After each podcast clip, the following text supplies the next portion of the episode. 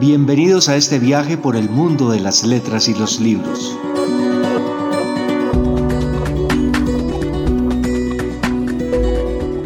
A partir de este momento comienza Ruta Literaria, un programa de rutaliteraria.com y cicradio.gov.co. Bienvenidos.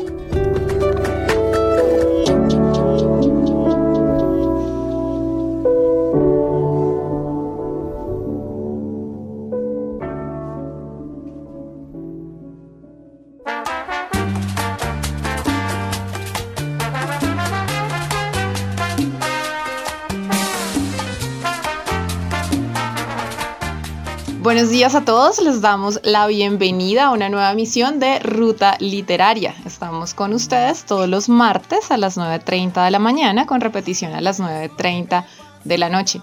Yo soy Isabel Salas y junto con Alexander Arteaga les traemos grandes invitados de este, el mundo que nos apasiona, el mundo de los libros. Buenos días Alex, ¿cómo está en la mañana de hoy? Muy bien, muy bien, muy bien Isabel. Bienvenidos a los oyentes que a esta hora nos escuchan y un agradecimiento muy especial a esta, la casa que siempre nos recibe, la emisora del Instituto Cabro y Cuervo. Bueno, Alex, hoy tenemos un invitado que está por estos días eh, lanzando su nueva obra. Cuéntenos de quién se trata, quién nos trajo el día de hoy.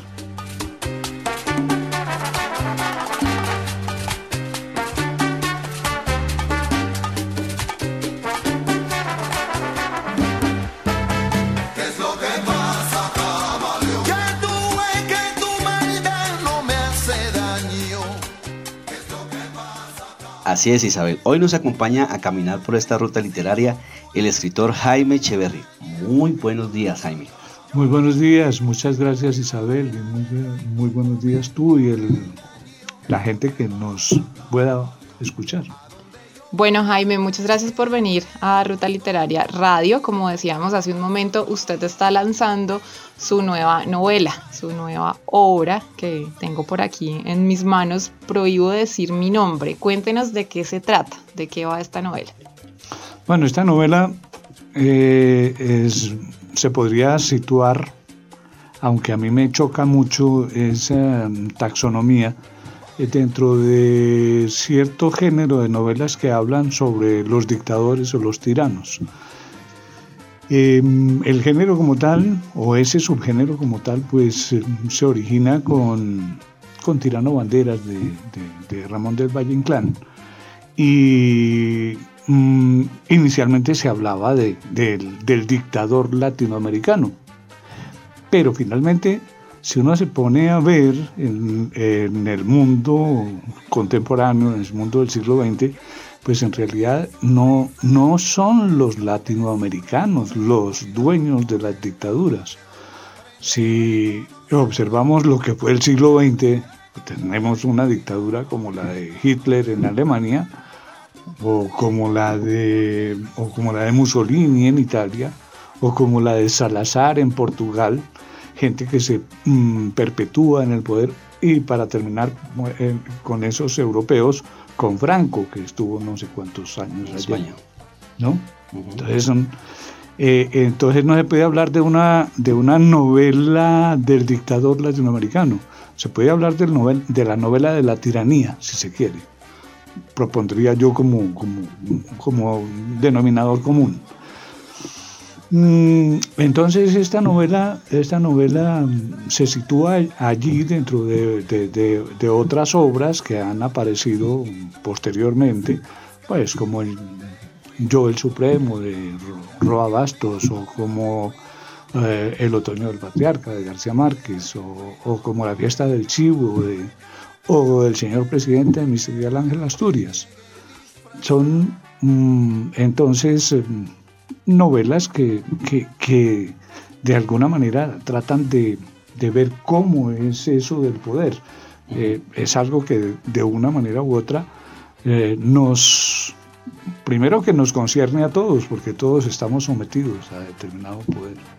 Jaime, una pregunta que, nos, nos, trae hoy es cómo caminar en ese filo de la realidad y la ficción, ¿no? como un tema tan, tan preciso ¿no? como es el tema de los Mesías, un Salvador eh, que se protagoniza en esta novela? ¿Cómo, cómo caminar en medio entre lo que es ficción y qué tanto es realidad?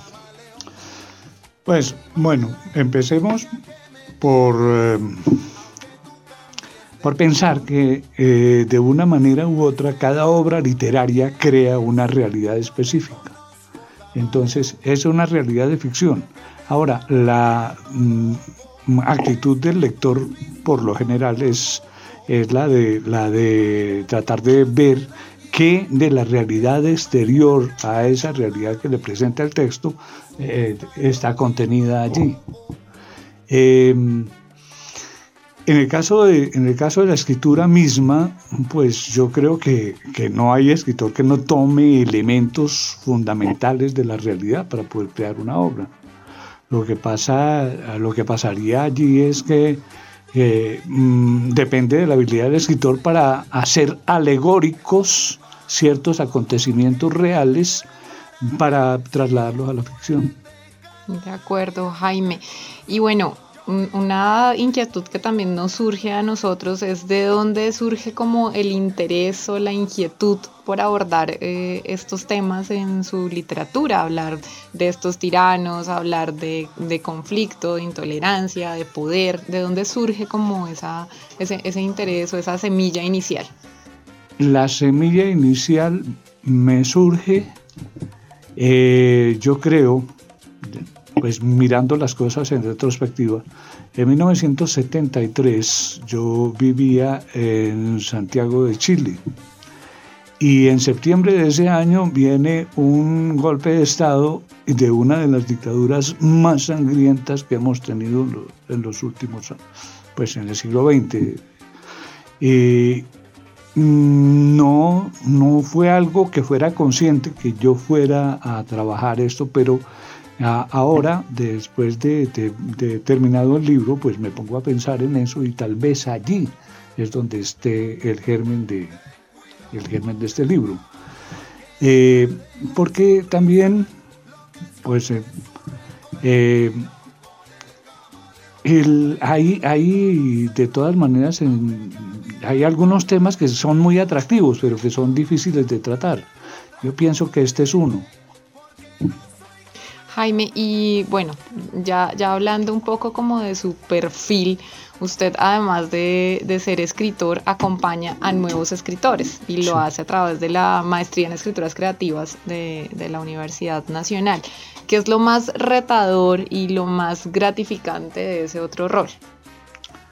Mira, eh, yo empecé, yo trabajé 10 años en, en la Universidad Javeriana entre los años 80 y 90, eh, sí, entre el 85 y el 97 más o menos en la Universidad Javeriana, en el taller de creación literaria que era algo que en ese momento el padre mm, Troncoso eh, quería, quería que los estudiantes se acercaran más a la creación y no se quedaran solamente en lo teórico. Eh, a partir de ahí, eh, llega, em, llega a uno de mis talleres en algún momento eh, Jorge Franco. Jorge Franco entonces lee sus primeros cuentos ahí conmigo en el taller y después de, después de salir de, de terminar el semestre, él se acerca y me dice, ¿podríamos seguir trabajando juntos? Entonces le digo, si usted me trae un proyecto específico, sí, venga, yo lo atiendo en, mi estudio, en mi casa. Y así empezamos y su primer libro, su primer libro eh, lo trabajó ahí conmigo y los libros siguientes todos los ha trabajado conmigo, inclusive hasta el último. Eh, ahí empecé yo, pero de una manera completamente personal. Ahora, yo, viví, yo viví varios años en México y después de, regresar aquí, un poco tiempo después empiezo a trabajar en la maestría en escrituras creativas de la Universidad Nacional. A mí me gusta ese trabajo. Eh, ¿Por qué me gusta? Me gusta por varias razones. Primero, porque son, espacios de discusión sobre el arte y el quehacer literario. Y segundo, porque eh, yo me, me sitúo del lado del texto más que del autor o de mi convicción personal, sino que yo estoy tratando de, de, que el texto que está trabajando alguien que tengo al frente sea lo mejor posible, sea lo más eficaz posible. Claro, que el resultado deje satisfechos a todos. Parece.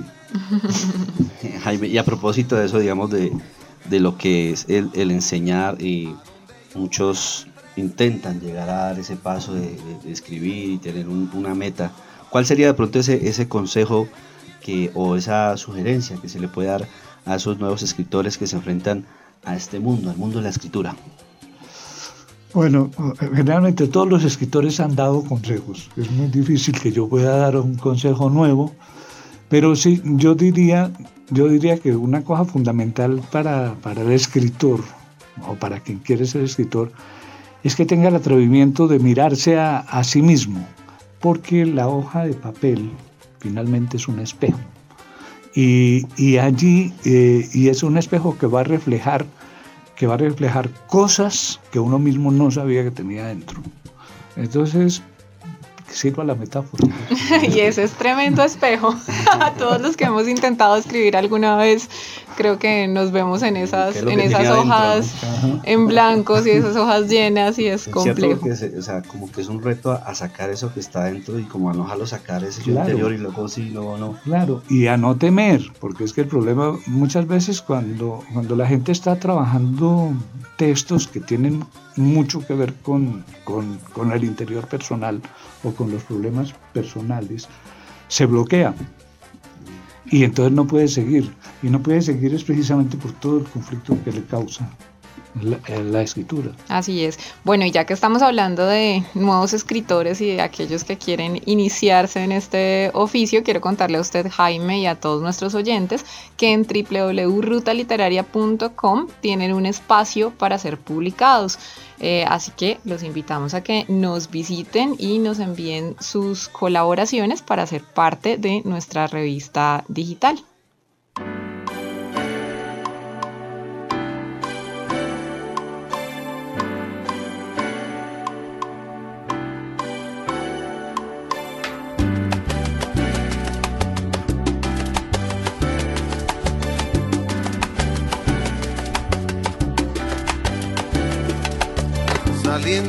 Hospital después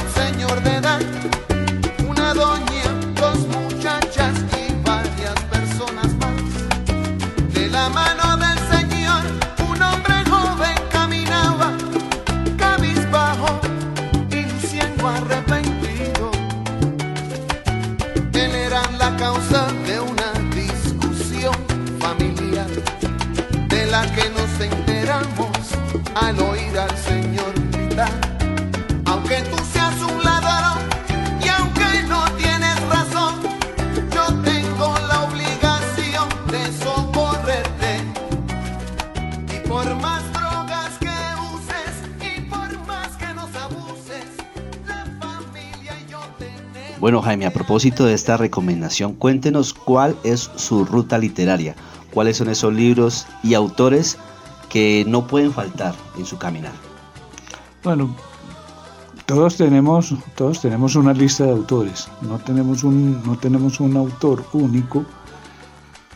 Eh, para mí fueron fundamentales en mi carrera literaria dos libros, uno de literatura y otro de psicoanálisis. Eh, que los leí en la adolescencia.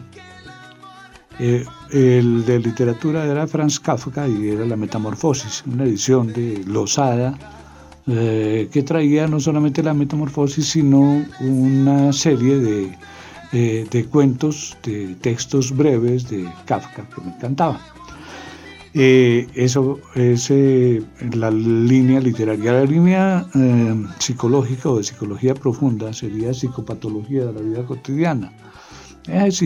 Psicopatología de la vida cotidiana me llega a través de, un amigo de, adolescencia, éramos compañeros de colegio, a quien se le habían muerto un par de tíos que eran intelectuales los dos Este hombre se llama Humberto de la Calle y entonces eh, de la de la biblioteca de, de los tíos de Humberto eh, sale Psicopatología de la Vida Cotidiana, empiezo yo a leer, me fascino, y desde ese momento yo empiezo a leer mucho de psicología y psicoanálisis. Entonces son dos libros que marcaron mi destino. Posteriormente, posteriormente pues fuera de, la, fuera de las lecturas, de las lecturas que lo van formando uno como escritor, los, los clásicos españoles, eh, eh, Miguel de Cervantes, etc. Eh, para mí fue una sorpresa y, fue un reto, y lo leí muy temprano también, Ulises de Joyce. Entonces era, era un reto porque, porque, claro, una obra como, la, como Ulises es una, es una obra que tiene una cantidad de referencias culturales que no son muy extrañas. Entonces, para un lector irlandés o, de lengua inglesa, muchos de los juegos de palabras y de las cosas propuestas por Joyce ahí son fácilmente comprensibles, para uno no. Pero eh, más allá de eso, de todas maneras, leí en, la traducción de Salas Subirat, de un tipo que, que, según la leyenda, se enloqueció después de la traducción de Ulises. Eh, que a mí me gusta. Critican mucho esa traducción, pero a mí no me parece que sea tan mala. Pero, pero bueno, tampoco soy el gran conocedor del idioma inglés como para poder decirlo. Em, entonces Ulises me fue muy útil porque, porque Ulises es un catálogo de técnicas narrativas. Entonces, desde esa perspectiva, desde esa perspectiva, eh, mm, fue muy útil para mí. Después leí otro libro de un autor uh, francés que se llama L'Ecclesio. Eh, este, una novela que se llama El Atestado, había tenido un premio Goncourt en los años 60 y, a mí me encantó esa novela. Entonces, es una novela que pues a, Eclesio creo que le dieron el premio Nobel posteriormente, si no estoy mal, no sé, no estoy seguro. Mm, pues no sé, podríamos hablar. Aquí podríamos seguir. Pero ya nos hacen caras. Mm. bueno, pero es que además hay que contarle, Jaime, a los oyentes que ahora que usted mencionaba estos libros y tiene que ver, es como que usted es psicoanalista de profesión y creo que un poco por eso mencionaba esos libros iniciales que de alguna forma influyeron su destino, como lo mencionaba. Me marcaron, me marcaron totalmente. Y, digamos, y, la cosa del psicoanálisis yo llego al psicoanálisis por la literatura.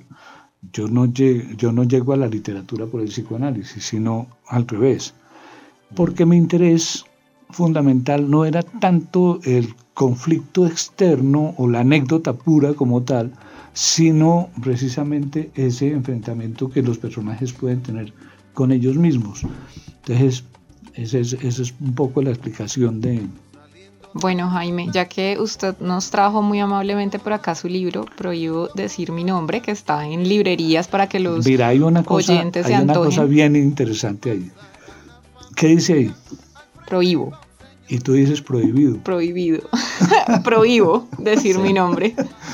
Orden. Pero no, eh, no te ocurre solamente a ti.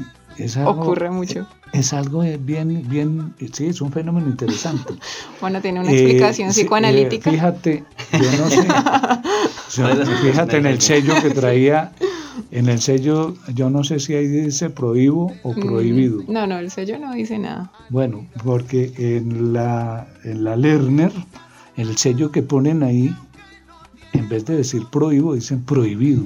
Bueno, entonces, por favor, búsquenlo como prohíbo decir mi nombre y me voy a tomar el atrevimiento de leer un pedacito, eh, el inicio, para que los oyentes queden antojados. Entonces dice, este no es el techo de mi cuarto. ¿Dónde estoy? No parece el cuarto de un hotel. ¿Qué pudo haber pasado? Es muy oscuro. ¿Una cárcel? Porque no puedo estirar los brazos? ¿Me tienen amarrado a esta cama? ¿Un golpe de estado? ¿Hubo un golpe de estado? Puede ser. Si es así, lo hicieron muy bien. No me di cuenta, aunque sé cuidar y tengo bien controlado al ejército. No, eso no parece un calabozo. ¿De dónde viene ese zumbido? De la derecha. sí, de la derecha. Bueno, ahí tienen para que por favor lo busquen en librerías, ya está disponible para que lo lean, que se ve muy muy interesante con todo lo que hemos hablado acá. Jaime, mm, tenemos que hacer una pregunta muy importante sobre el título. Eh, prohíbo decir mi nombre. ¿Por qué ese título? Y es un guiño de pronto a alguien innombrable en este país. ¿Lo meto en apuros? Pregunta fregada. Ay, Alexander. eh. Pregunta para. Ah, bueno, pero, pero, pero es una pregunta ineludible. Yo sé que es una pregunta ineludible. Eh, la novela inicialmente tenía otro título, eh, pero también tiene que ver con, con el hecho de no... Dice, no se diga mi nombre, era el, el título inicial de la novela. Mm, resulta que en una editorial, una de las grandes editoriales aquí, apareció un, un libro con un título muy parecido, ¿no? Con que, que nadie grite mi nombre o algo por el estilo.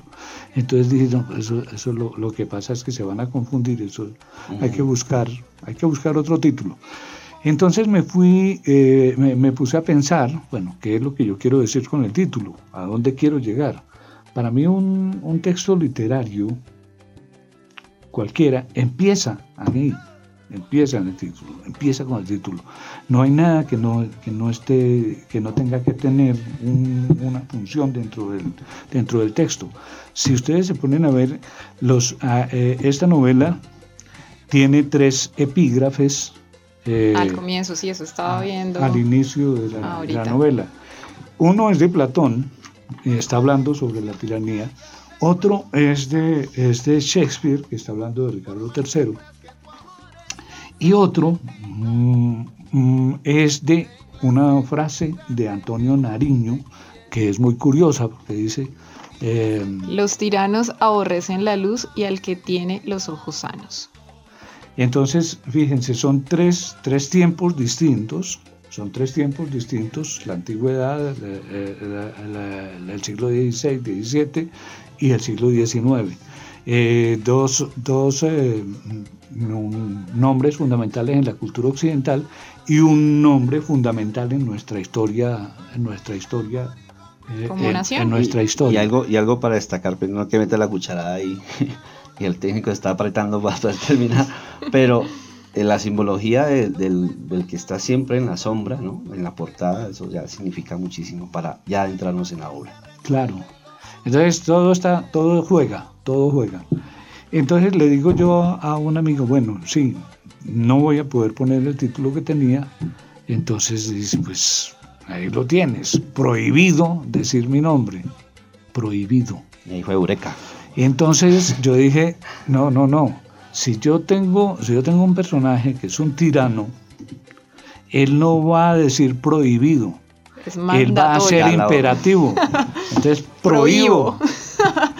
Esa, esa es la- Muy bien. Y, y- y en realidad es decir, el nombre es, es la manera de eludir de, alguna man- de algún modo la responsabilidad que tienen sobre ciertos actos suyos. Bueno, Jaime, pues el tiempo corre en esta cabina y te agradezco mucho por haber venido a este programa, por contarnos acerca de, de tu libro. Eh, y bueno, muchísimas gracias por acompañarnos acá en la ruta literaria. Muchas gracias, muchas gracias Alex. Fue muy agradable haber estado aquí No, con ustedes. gustísimo, Gracias por la invitación. Espero que, que- que queden contentos los oyentes y ojalá puedan conseguir el libro y ver qué, qué tanto les mentí hoy. Pues nada, muchas gracias a todos los amigos de la emisora del Caro y Cuervo por acogernos. Nos escuchamos el próximo martes y recuerden seguirnos en nuestras redes sociales. En Twitter estamos como arroba ruta literaria y en Facebook como arroba ruta literaria. Hasta pronto. muchachas y varias personas más. De la mano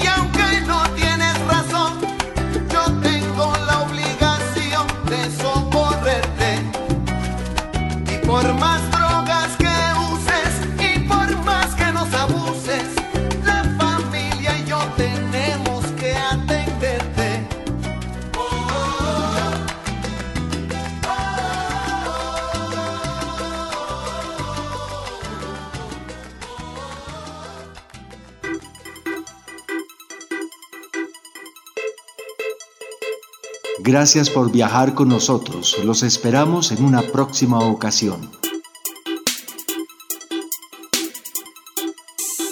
Ruta Literaria Radio es un programa de rutaliteraria.com y cicradio.gov.co, la emisora virtual del Instituto Caro y Cuervo. Nos oímos en una próxima oportunidad.